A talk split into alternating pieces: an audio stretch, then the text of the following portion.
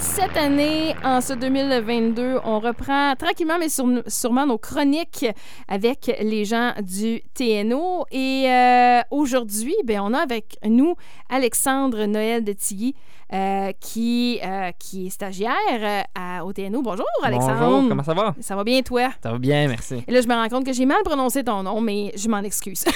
Je te pardonne. Alors, aujourd'hui, on a entendu un peu le bruit d'avion là, qui, était, euh, qui, qui- qui- qui était en arrière de ma voix. Là. Euh, pourquoi on entend le bruit d'avion aujourd'hui? Là? Ben, au début du 20e siècle, ce son-là aurait pu marquer l'arrivée de Amelia Earhart. Et ça, ben, moi, je sais c'est qui, mais pour nos auditeurs, c'est qui ça? C'est une pilote pionnière du 20e siècle, vraiment importante, parce qu'elle a accompli plusieurs grands exploits au cours de sa vie, comme le voyage, le premier voyage solitaire d'une femme euh, pour l'océan Atlantique. Exactement. Et écoute, moi, c'est. Puis, je t'en avais déjà parlé, mais moi, en étant une ancienne cadette de l'air, Amelia Earhart, c'était un gros nom, là. Et, et elle n'a pas juste traversé l'Atlantique, là. Il n'y en avait pas des, il y en avait pas des tonnes de pilotes féminines, là, au 20e siècle, là. Non, c'était une figure vraiment, vraiment importante. Même par rapport aux femmes, elle a, elle a bousculé plusieurs normes restrictives à cette époque. Ah oui, faut- oui, so- solide à part de ça. oui, honnêtement. Puis c'est en partie pour ça qu'en 1937, sa disparition mystérieuse a attiré tellement d'attention.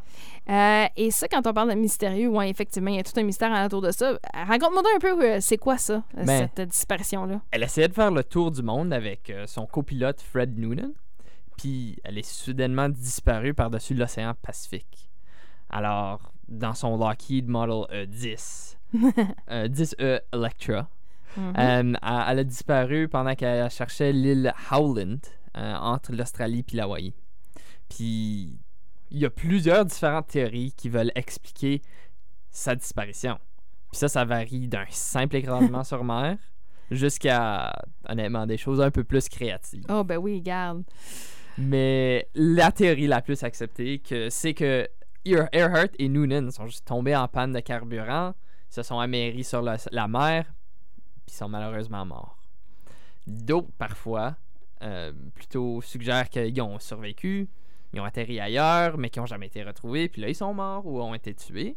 Mhm. Et d'autres proposent que peut-être qu'ils ont atterri sur une autre île, comme euh, l'île inhabitée de Gardner, ou les îles contrôlées par le Japon, qui étaient un peu plus proches, mais c'était c'est controversé. Puis là, il faut dire que le Japon, là, on est pré-deuxième guerre mondiale aussi, là. Fait que c'était pas... euh, Ouais, mais les tensions montaient quand même. Ouais, hein? ouais, ouais, ça montait, là. Alors, pour l'île de Gardner, on dit que peut-être qu'ils ont atterri puis qu'ils ont survécu une fois qu'ils sont, sont améris sur l'île, mais plusieurs investigations au cours des années n'ont vraiment rien démontré pour montrer que ils avaient peut-être atterri sur cette île-là, malheureusement. Mhm.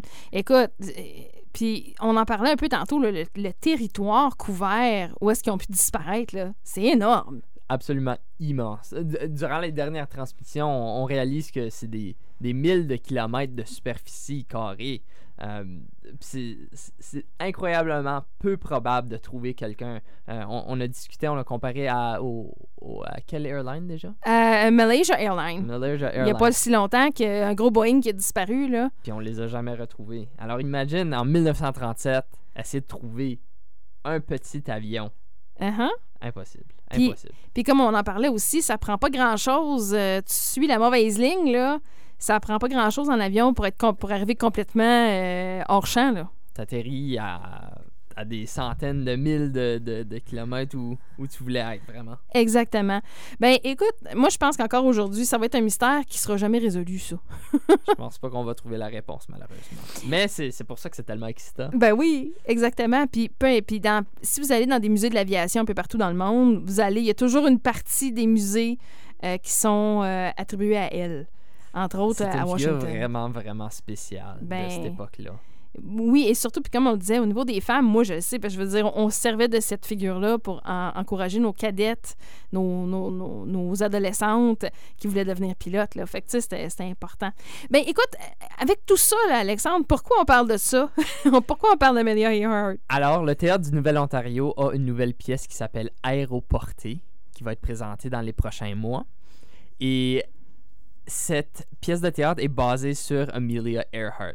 C'est, ça, on a une mixture de la mythe et la réalité. mais ça, ça l'est inspiré de elle. Alors, on voulait vous la présenter pour vous donner une petite idée de, de c'est qui avant la pièce. Et euh, ben moi, ben, je vais te remercier d'être venu euh, en studio pour euh, nous jaser de ça. Et on a hâte à la prochaine chronique. Ah, excellent. On se revoit bientôt.